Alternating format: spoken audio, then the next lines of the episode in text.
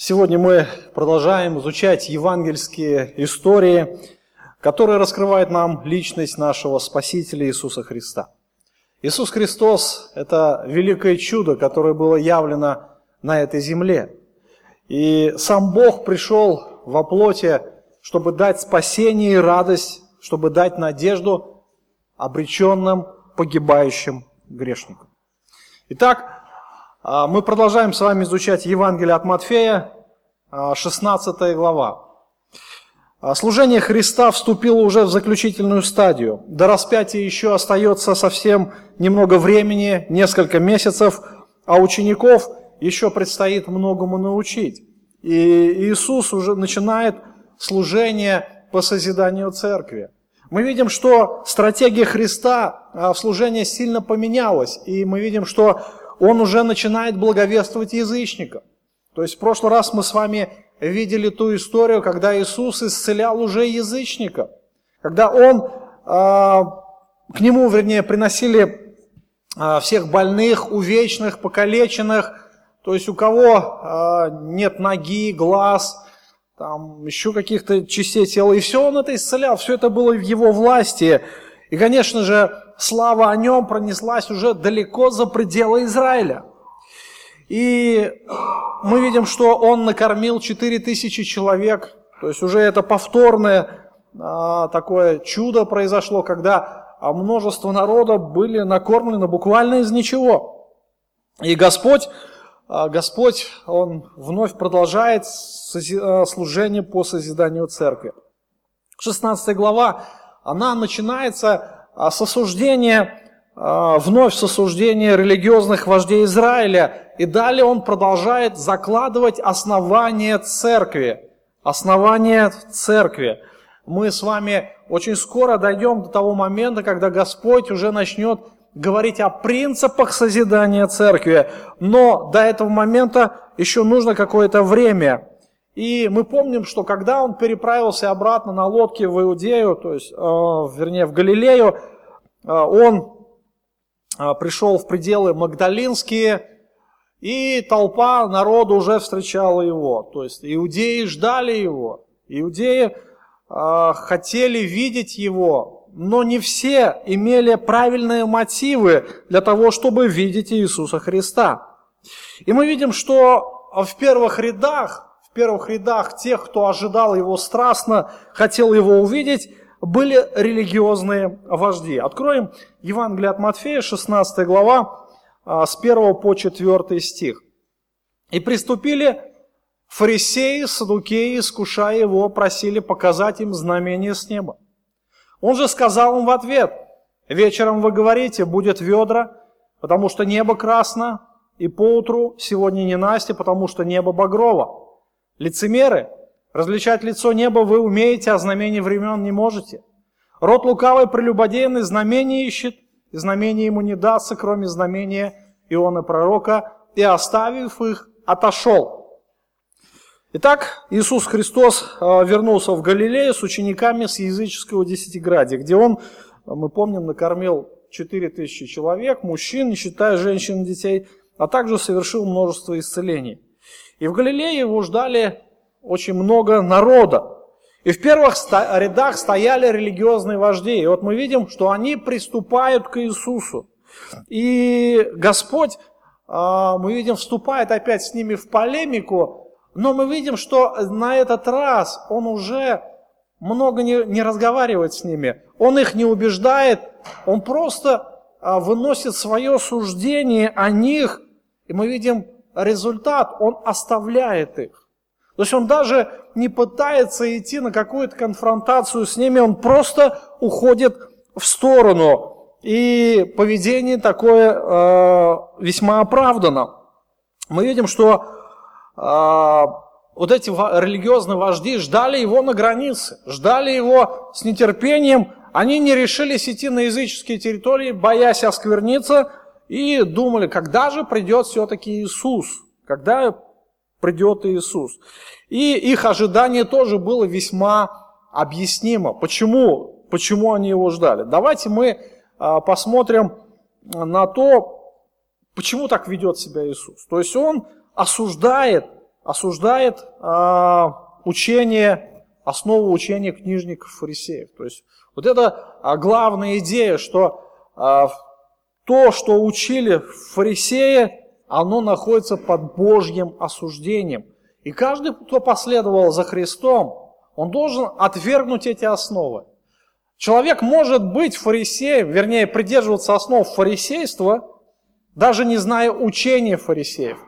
В чем же суть учения фарисеев? А, можно сказать одно – лицемерие. Лицемерие. И почему а, каждый верующий должен оставить или отвергнуть основы этого учения?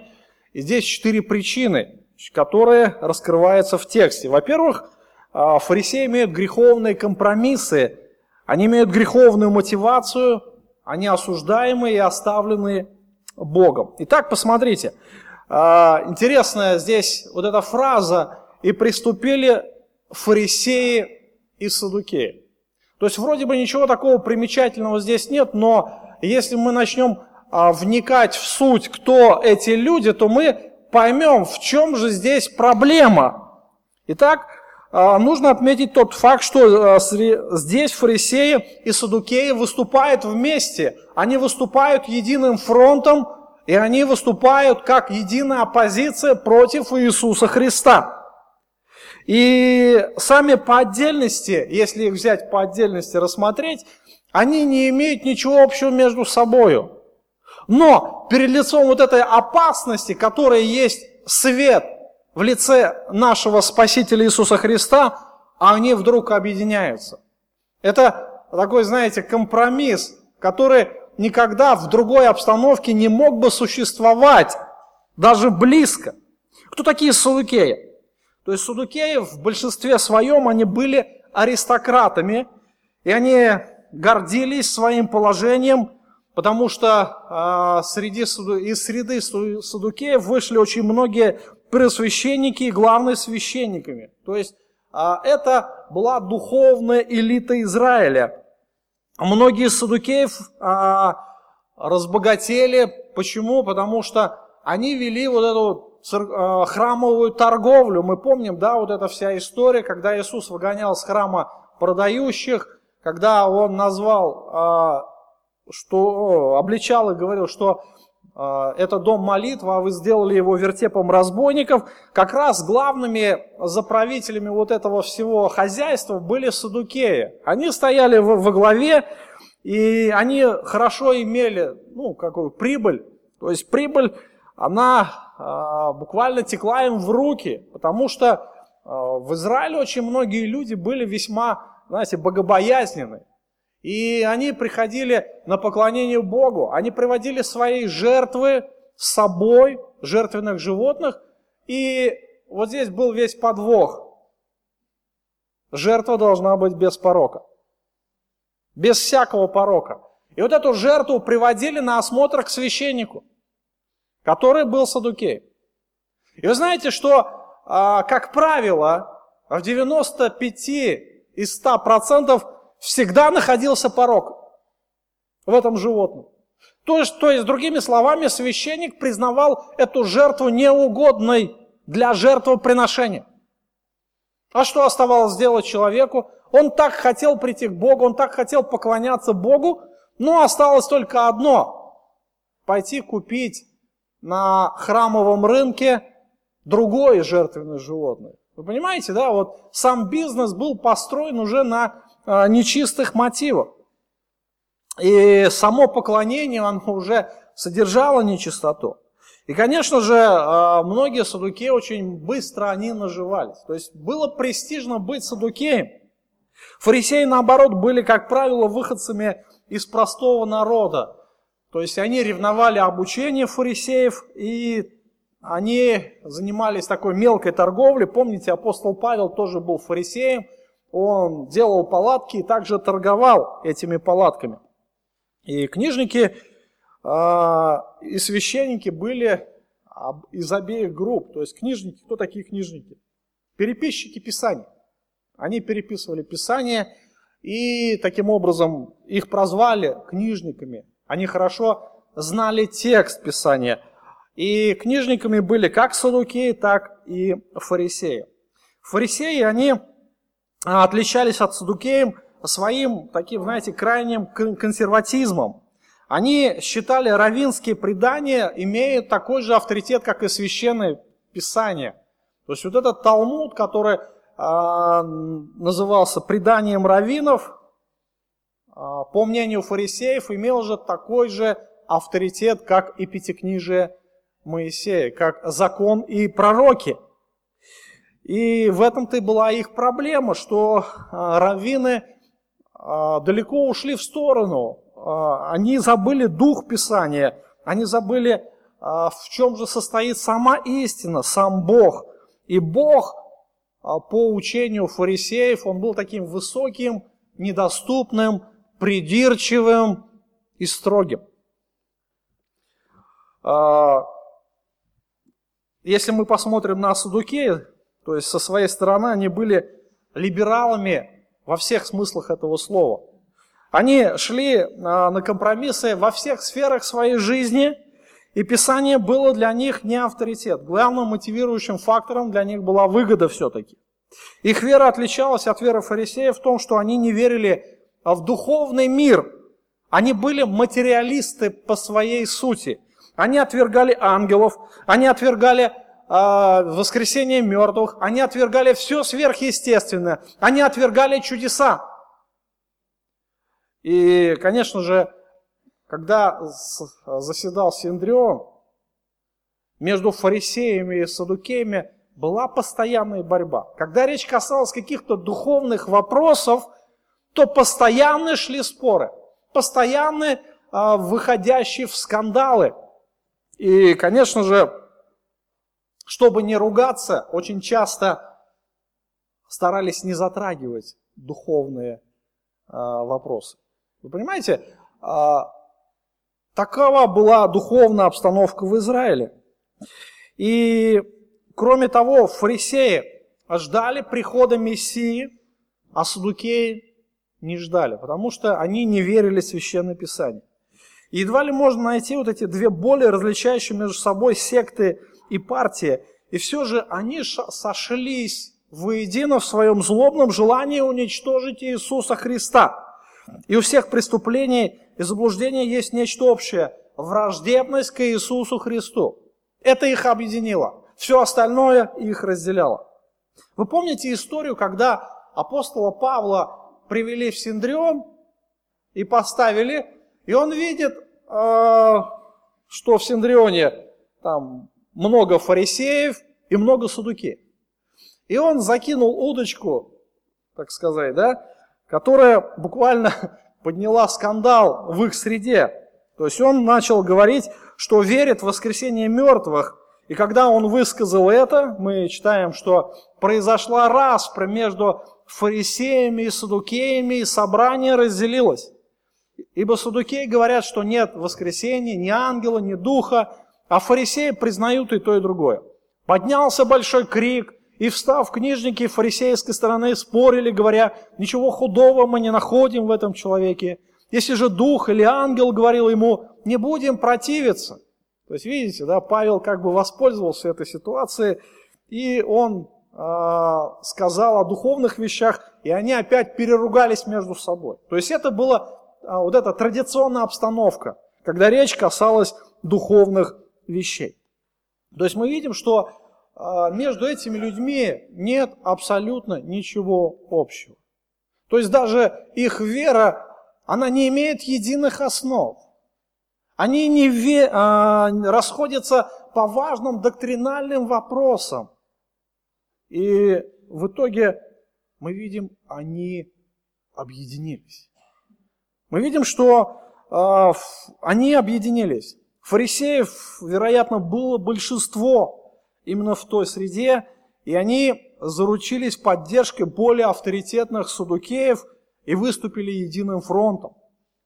Приверженцы, а, приверженцы обрядовости объединились с рационалистами, с материалистами, чтобы вести борьбу с их общим врагом, который есть свет, который есть наш Господь Иисус Христос.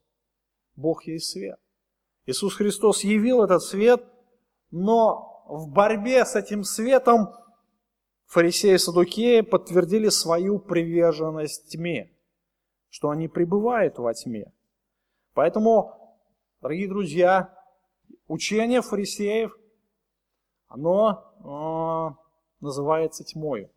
И те, кто следует этим принципам, тот находится во тьме. Поэтому каждый христианин должен отвергнуть э, эти основы. Дальше мы читаем следующее, что э, искушая его, то есть фарисеи и садукеи, когда к нему приступили, они просили показать им знамение с неба. То есть, э, ну, вроде бы, что тут такого, да? Покажи нам знамение с неба. Э, для чего это нужно? Для того, чтобы Иисус Христос подтвердил свою власть. И мы читаем в Писании, что фарисеи неоднократно приступали к Христу с подобной просьбой. Они а, просили доказать власть Иисуса Христа, что Он действительно является Мессией, что Он действительно послан от Бога и имеет власть творить такие чудеса. И вообще, а, если посмотреть, эта просьба, она выглядит, ну, даже естественно, а может быть, даже и невинно.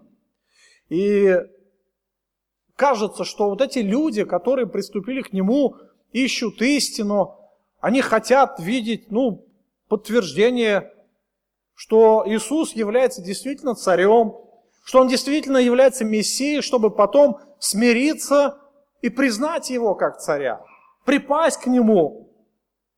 Но нет.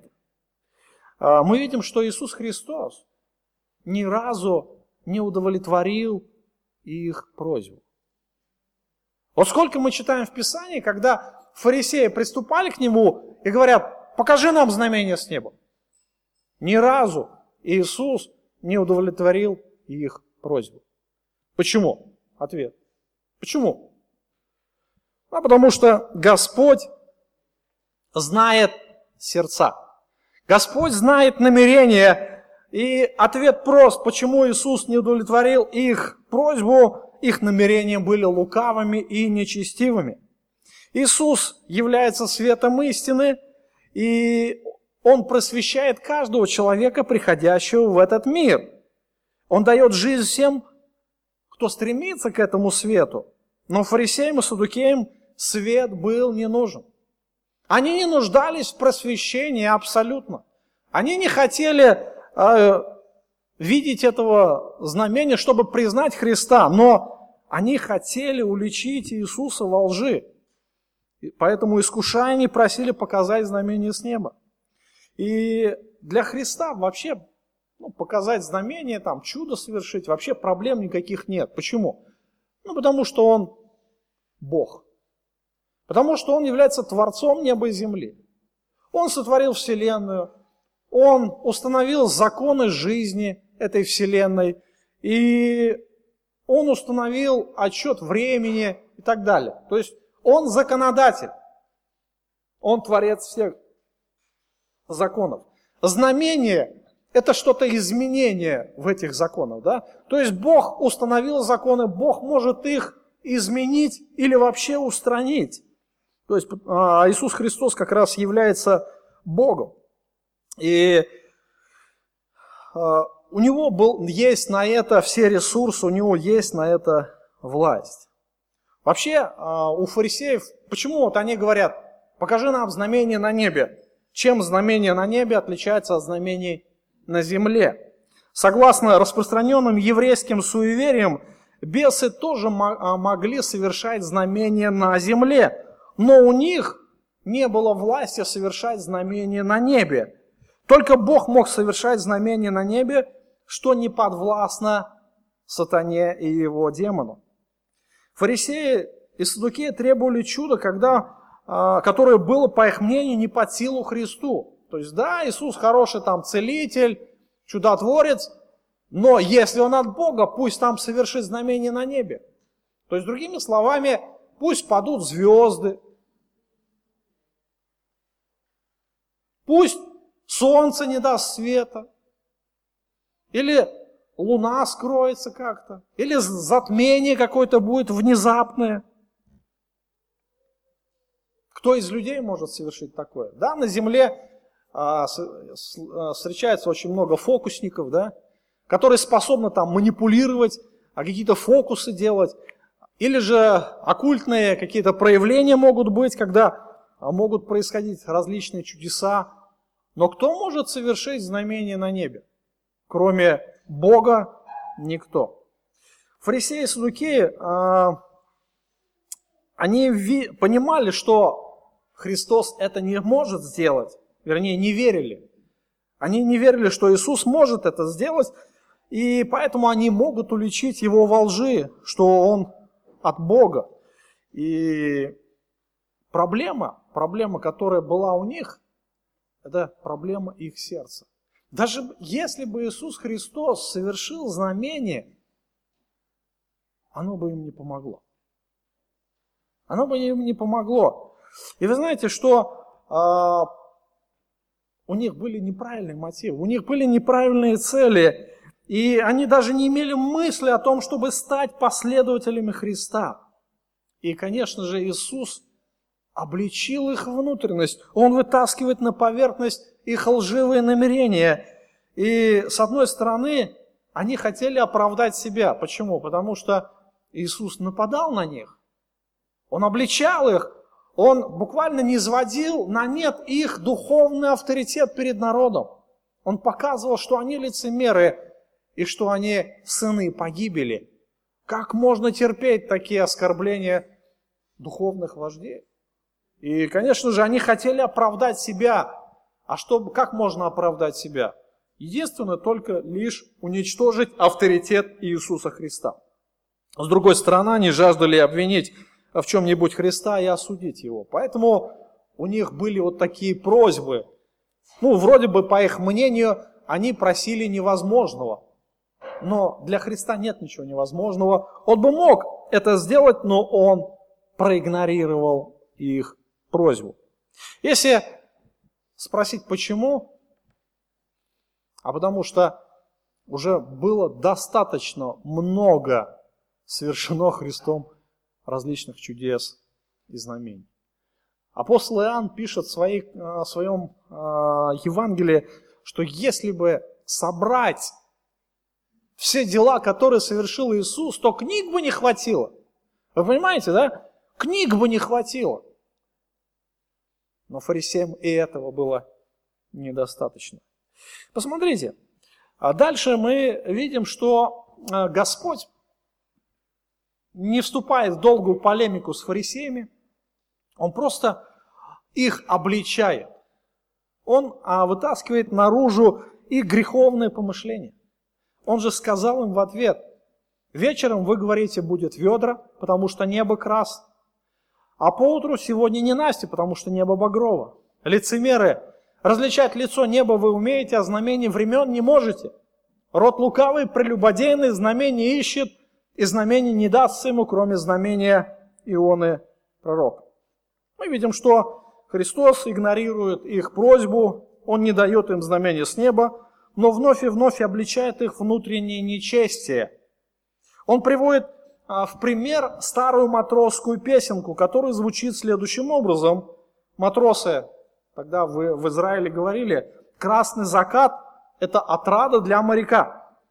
Красное небо на рассвете – это предупреждение моряку. Почему?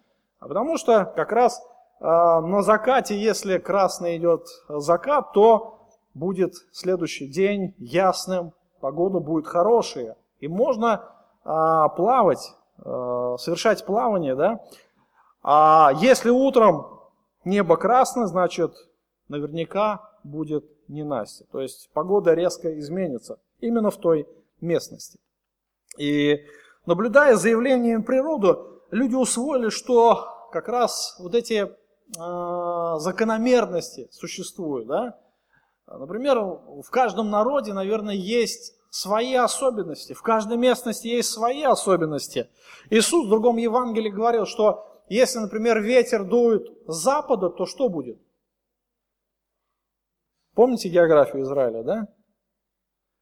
То будет ненастье. А если с юга или с востока, то будет зной. Почему?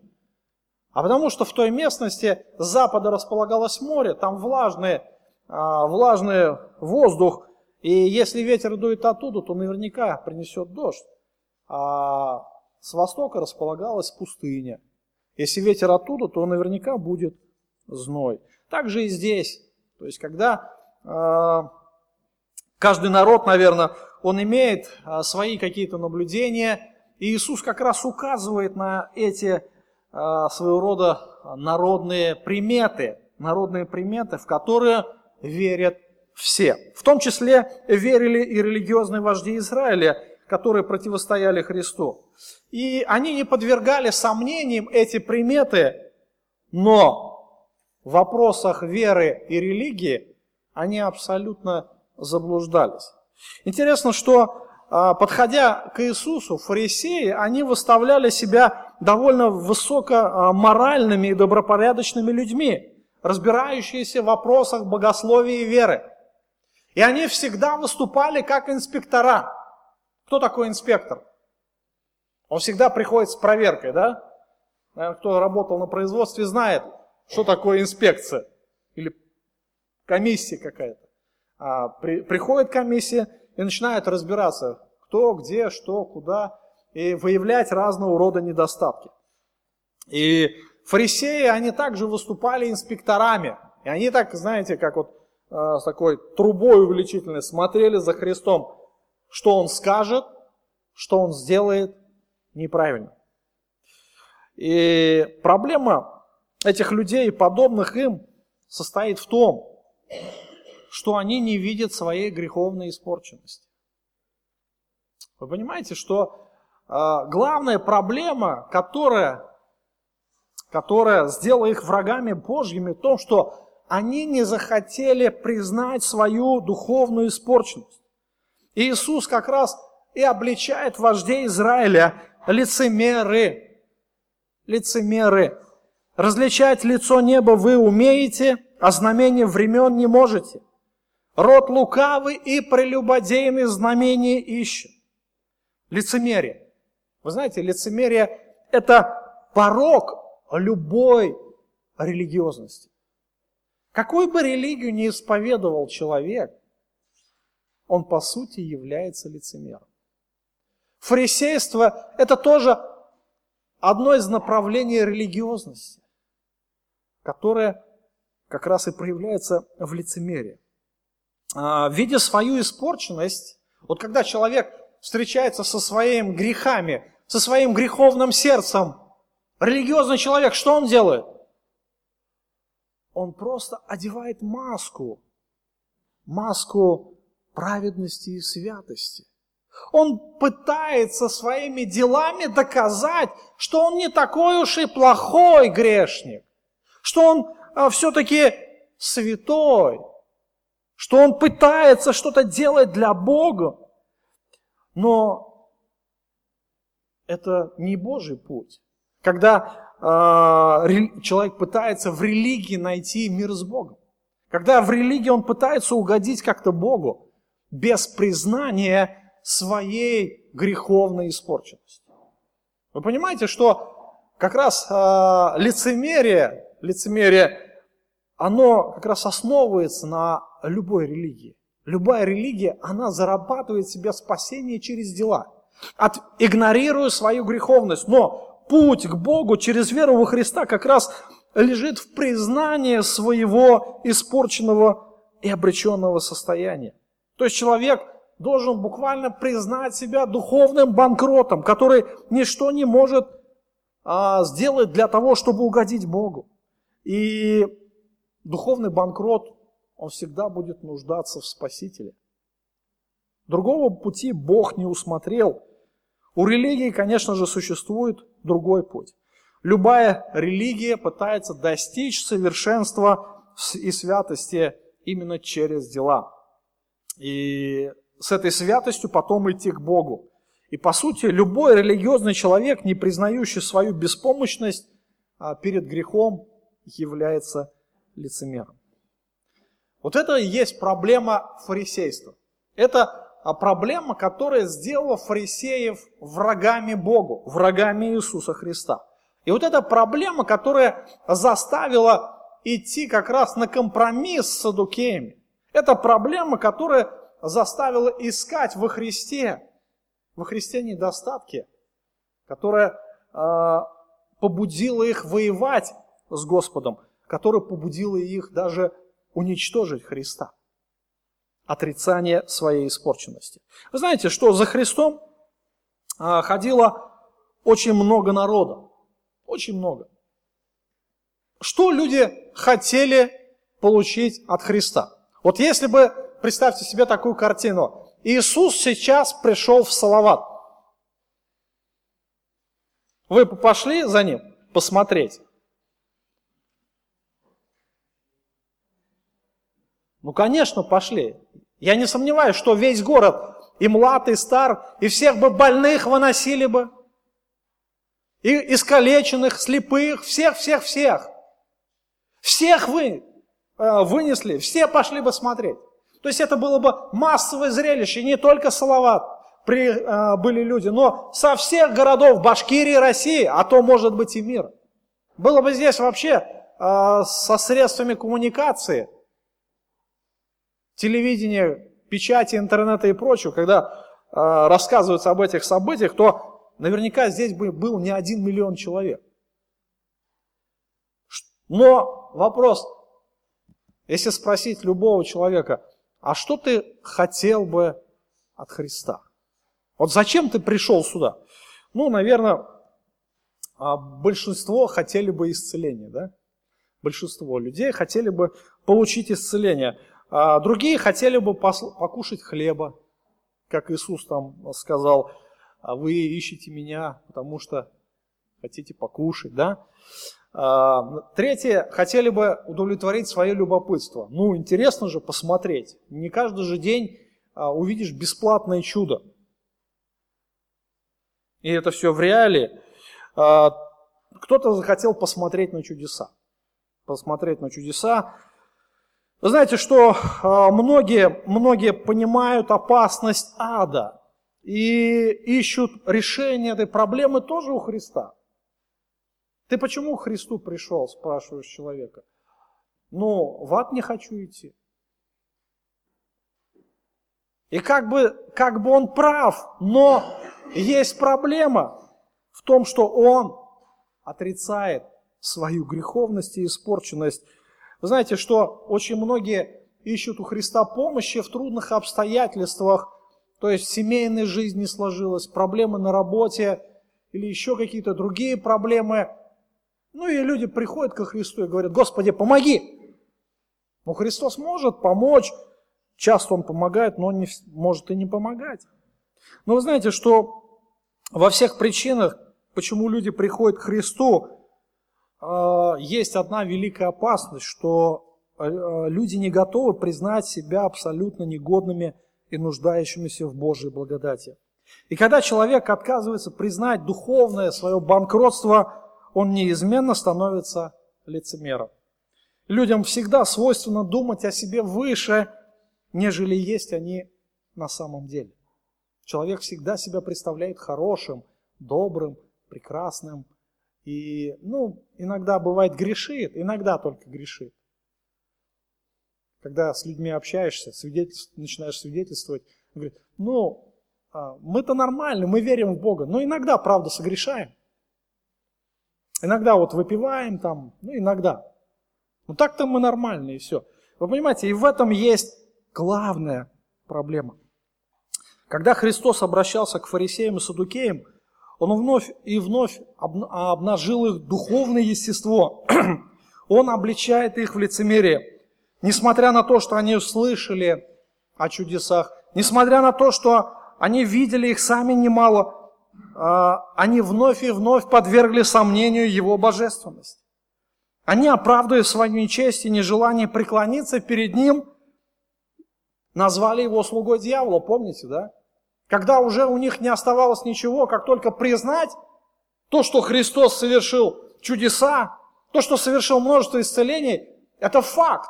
Когда слепые прозревают, хромые начинают ходить, мертвые воскресают. Как это доказать? Объяснить? Ха. Он изгоняет бесов силой Вельзевула, князя бесовского. Он слуга дьявола. Другого нет объяснения. Почему вы так говорите? Если назвать его Мессией, значит и нам надо преклоняться перед ним. Значит и нам надо сказать, ты наш Бог, ты наш царь, мы должны служить тебе. Но этого никогда не будет. Они закрывают глаза на факты и выступают общей оппозиции к истине.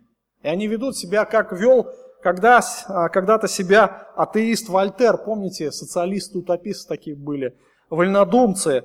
Он говорил следующее. Даже если чудо произойдет на базарной площади, на глазах у тысячи здравомыслящих свидетелей, я скорее с недоверием отнесу их к своим чувствам, чем соглашусь, что это было чудо.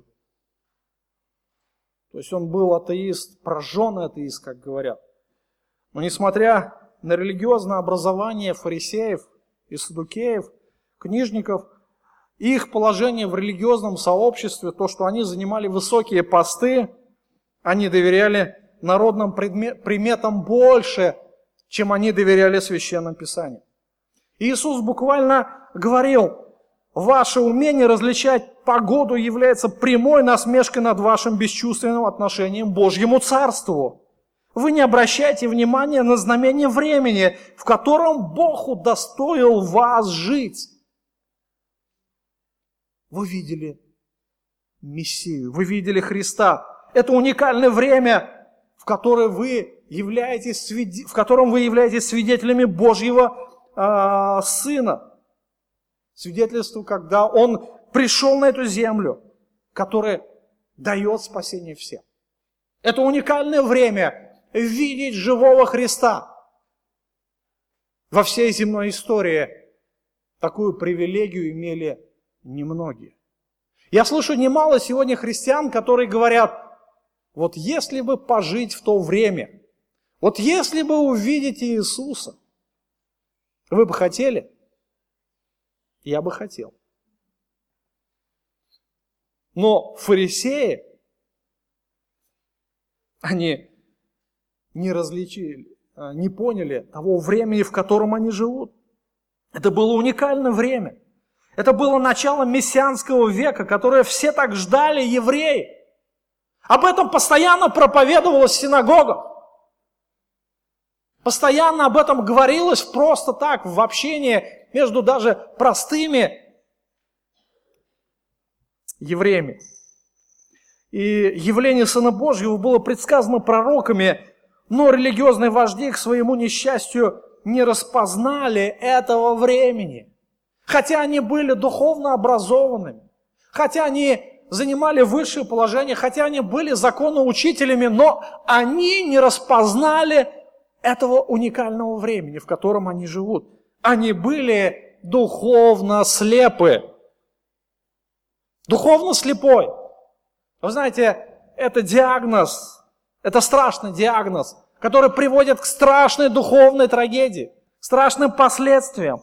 Быть физически слепым – это еще не беда, но быть духовно слепцом – вот это катастрофа для любого человека. Иисус Христос обличает не раз фарисеев и книжников в слепоте. Он говорит своим ученикам в Матфея в 15 главе, в 14 стихе, «Оставьте их, они слепые, вожди слепых, а если слепой ведет слепого, то оба упадут в яму». Когда он вступил а, в противоборство, в открытое противоборство, которое описывается в Матфея 23 главе, он не раз называет их слепыми. 16 стих. «Горе вам, вожди слепые!» 24 стих. «Вожди слепые, отцеживающие комара верблюда, поглощающие». Знаете, что современное общество, оно не так далеко ушло от тех людей, которых описывает Евангелие. А, сегодня также есть немало людей, которые прекрасно разбираются в мирских делах, но не совершенно, а совершенно не разбираются в, в тех вопросах, которые от Бога. Сегодня существует очень много специалистов, которые могут предсказать падение и рост акций на бирже, изменение цен на золото и серебро, укрепление и ослабление позиций доллара, как будет а, развиваться экономика а, любой страны, будет ли она в лучшую или худшую сторону. Многие могут предсказать направление движения процентных ставок, моду, рынок недвижимости, соотношение импорта, экспорта и так далее и тому подобное. То есть сегодня существует очень много специалистов, которые делают хорошие деньги вот на таких прогнозах, на таких предсказаниях. Еще люди могут предсказывать тенденции в развитии образования, социологии, нравственного курса общества, политического курса страны и так далее. Но нашему обществу не хватает тех, кто знает, каков Божий план для этого мира, кто осознает, что все еще длится последнее время, время Мессии, время спасения, и как можно стать гражданином Небесного Царства. знаете, очень мало таких людей. Если мы возьмем процентное соотношение даже в нашей стране, то мы увидим, что таких людей одна сотая процента. К сожалению. Одна сотая процента населения России. Христос назвал фарисеев, судукеев не только лицемерами, Он назвал их родом лукавым и прелюбодейным. Род лукавый и прелюбодейные знамения ищут. Что значит лукавый и прелюбодейный? То есть дадим определение. То есть лукавый – это состояние морального разложения. Это аморальный, злой и негодный человек. То есть такой человек, он по сути внутри морально разложенный, но внешне он представляет себя весьма благочестивым, религиозным. Такой человек обманывает себя и других, и его сердце весьма обманчивое. Писание говорит, что сердце человека лукаво и крайне испорчено, и своими собственными убеждениями люди ставят себе духовный диагноз. Они говорят, мы достаточно еще хорошие, мы не больные, мы добрые и так далее и тому подобное. Но сердце человека лукаво, оно крайне испорчено, оно крайне морально находится на стадии, э, стадии крайнего морального разложения. Люди злые, негодные. Даже ученики Иисуса Христа, они э, очень часто слышали в свой адрес э, оценку Христа. Вы, говорит, будучи злы, вы злые. Как так, ученики? Но таков уж человек. И одно из качеств греховности людей в том, что внутри они продолжают думать о себе, что они хороши сами по себе. Вот это проблема. Я еще раз говорю, что основная проблема, что люди не хотят признать свое духовное банкротство. Пока мы не признаем, что мы крайне испорчены, мы никогда не придем к познанию Божьей благодати. Поэтому все взгляды человека, какие бы они ни были правильными, а, они по сути являются заблуждением. Человек подходит к Богу как морально благополучный, порядочный, он хочет разговаривать а, с Богом почти на равных, делая себя равным Богу, но по сути а, у человека нет признания своей полной несостоятельности. Вот именно фарисеи как раз были таковыми. Их учение оно заложило основание их лицемерия. Они, по сути, были лукавы, но внешне они казались благочестивыми. А дальше Иисус говорит, это дрот прелюбодейный. Прелюбодеяние, мы знаем, что это за грех, и ради удовлетворения своей похоти человек нарушает верность тому, кому он принадлежит. Мы знаем, что такое прелюбодеяние, да? Но здесь э, Христос говорит о духовном прелюбодеянии. Буквально отказываясь от признания божественной власти, человек признает власть сатаны. Отказываясь от Бога, отказываясь от Христа, буквально человек признает власть сатаны. И он руководствуется дьявольскими принципами, отвергая божественные. Вот то, что проповедовал Иисус, фарисеи не принимали, Но они продвигали свои идеи, они продвигали свои принципы. Поэтому фарисеи садукеи являются духовными прелюбодеями. Они не хотят признавать власть Христа и пытаются всеми способами доказать его несостоятельность, уничтожить его и морально, и физически. И они хотели показать, что Господь является самозванством, самозванцем не от Бога. Поэтому если он самозванец, его надо просто уничтожить. Но Христос не стал ничего никому доказывать, и он понимал, что если человек видит, то ему не нужны доказательства. Видит именно духовным зрением. Но если он слеп, никакие доказательства не помогут. Попробуйте объяснить слепому человеку, что такое радуга, да? И помог, попробуйте объяснить духовно мертвому, что такое жизнь. Жизнь. Вечная жизнь. Жизнь во Христе. Поэтому э, Христос говорит, что единственным доказательством, которое покажет Его божественность, будет знамение. Последнее знамение – знамение Ионы Пророка. Э, знамение Ионы Пророка.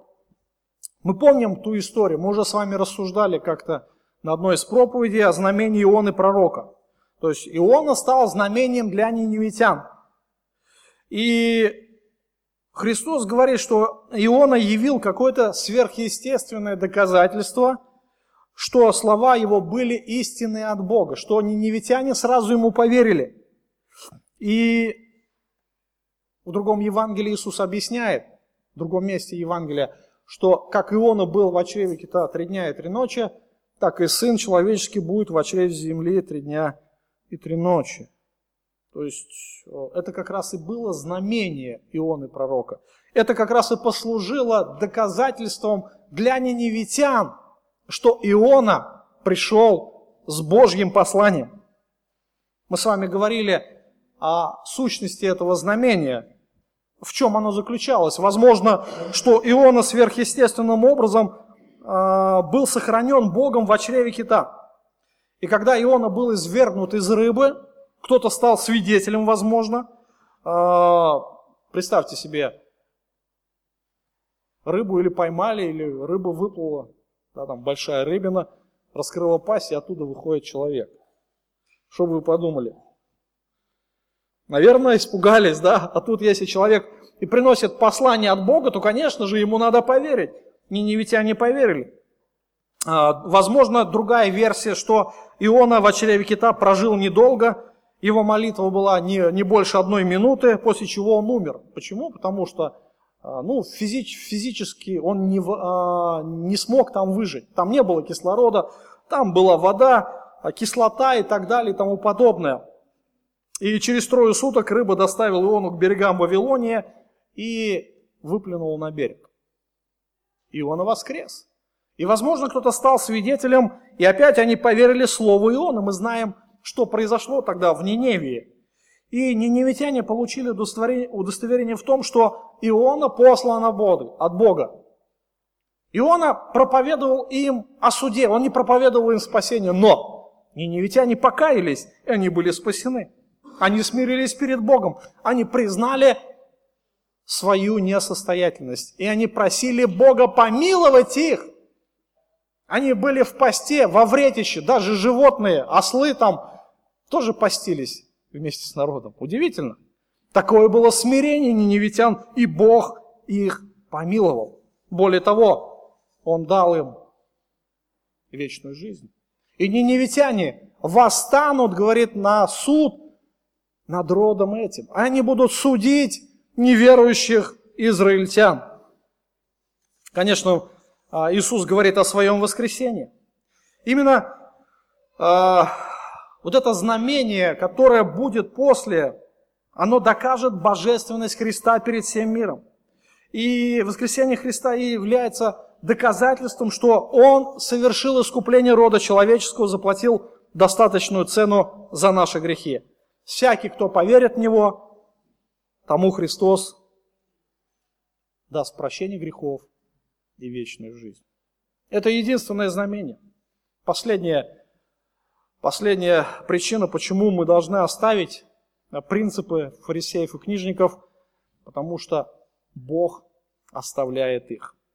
Интересно, а, здесь мы читаем, и оставил их, и отошел. Вот это слово «оставил», оно, ну, вроде бы такое обычное слово, но здесь, вы знаете, трагедия. Трагедия души человека. Когда Бог оставляет грешника. Друзья, люди сегодня думают, что они оставляют Бога. Ничего подобного. Но если Бог оставит человека, это будет самой страшной трагедией. Иисус оставляет религиозных вождей. Он не стал им ничего доказывать, он просто проигнорировал их. Буквально оставив погибать их в их же нечести, в их лицемерии, в их прелюбодеянии, в их гордости. Это самое страшное, что может быть в жизни, когда Бог оставляет грешника наедине с его грехами.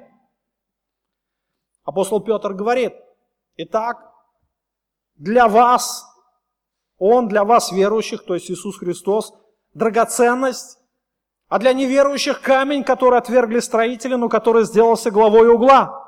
Камень притыкания, камень соблазна, а который они притыкаются, не покоряясь Слову, на что они оставлены – Грешник, не покоряясь Богу, оставляется им. Бог уже его может не обличать, и в конечном итоге он остается наедине своей греховной, испорченной природой. Что из этого происходит, мы знаем из послания к римлянам, что Бог э, предает этого человека в его э, власть своих греховных похотей и желаний. То есть человек оставлен или предан своим похотям и желаниям. Послание к римлянам, первая глава. Но как они, познав Бога, не прославили Его как Бога, не возблагодарили, но осуетились в умствованиях своих, омрачилось несмысленное их сердце, называя себя мудрыми, обезумели, и славу нетленного Бога изменили в образ, подобно тленному человеку и птицам и четвероногим присмыкающимся. То и предал их Бог в похотях сердец их нечистоте, так что они сквернили сами свои тела они исквернили сами свои тела. Бог предал их во власть собственной похоти а, сердца. Дальше мы читаем 25 стих. Они заменили истину Божью ложью, поклонялись, служили творению вместо Творца, который благословен во веки. Аминь. Потому предал их Бог постыдным страстям. Бог предал человека постыдным страстям.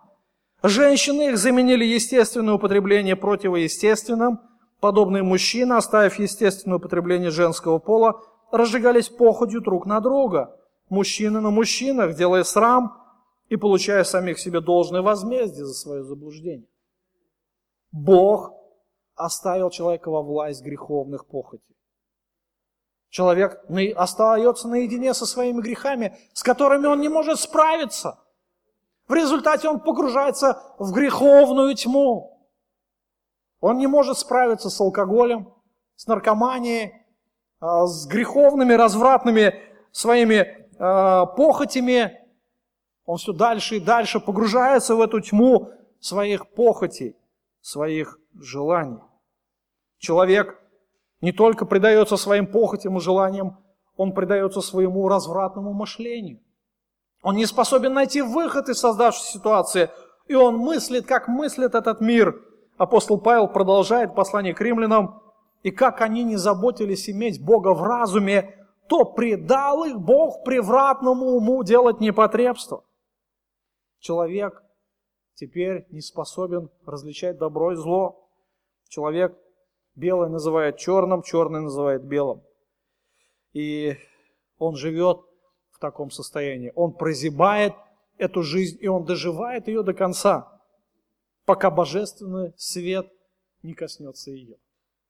Но если все-таки человек не останавливается а, в своем безумии, если он не признает перед Богом свое духовное банкротство, не ищет пути выхода через веру в Спасителя Иисуса Христа, то он будет оставлен Богом навечно. Человек предстает на суд, в котором а, Бог выносит осуждающий приговор грешникам. Тогда отдало море мертвых, бывших в нем, и смерти ад отдали мертвых, которые были в них, и судим был каждый по делам своим, и смерть ад повержены в озеро огненное, это смерть вторая. Кто не был записан в книге жизни, тот был брошен в озеро огненное. Это смерть вторая. Бог навечно оставляет грешника мучиться э, в огне преисподней. Это самое страшное, что есть, что может быть с человеком. Это трагедия, трагедия души. Итак, религия фарисеев, она губительна для человека. А религия фарисеев, она ведет к лицемерию, она ведет к отвержению Бога, она ведет, она ведет а, к бунтарству против Бога, и она ведет к погибели. И дай нам Бог понимать все эти истины, понимать и исследовать учению Иисуса Христа. И хочется сделать несколько практических выводов из этого текста. Итак, мы должны помнить, что наше спасение, оно начинается с осознания нашей беспомощности против греха и нужды, нашей нужды в Спасителе. Если вы не понимаете, что вы грешники, что вы испорченные, если вы думаете, что вы еще достаточно хороши для Бога, то вы заблуждаетесь. Никогда вы не поймете сущности спасения, если вы не признаете свое духовное банкротство. И если у человека не произошло это осознание, то он не может быть спасен. Также мы должны помнить, что наши мотивы должны быть угодны Богу. И наши мотивы, они должны соответствовать истинам Священного Писания. То есть мы должны сверять свое внутреннее состояние с тем, что говорит Господь в Слове Своем. Когда мы смотрим на этот погибающий мир, когда мы смотрим на религиозный мир, на тех людей, которые причисляют себя какой-то религии, но отвергают Христа, будем помнить, что эти люди духовно слепы, что сатана уловил их в сеть своей ложной религии. И только Бог может сдать человеку зрение. Только Господь может послать свет истины, чтобы спасти его. Поэтому будем молиться о таких людях. То есть им, возможно, бесполезно говорить, хотя, может быть, будь, нужно пытаться им что-то сказать, но религиозным людям очень сложно сказать истину. Будем молиться о таких людях. И последнее, будем помнить о погибающих грешниках. Если они не услышат весть о спасении, то они навсегда будут оставлены Богом. И наша ответственность нести Евангелие погибающим. Люди не знают Христа, люди противятся Богу, настанет момент, когда и Бог оставит их навечно. Это самое страшное, что может быть в жизни человека.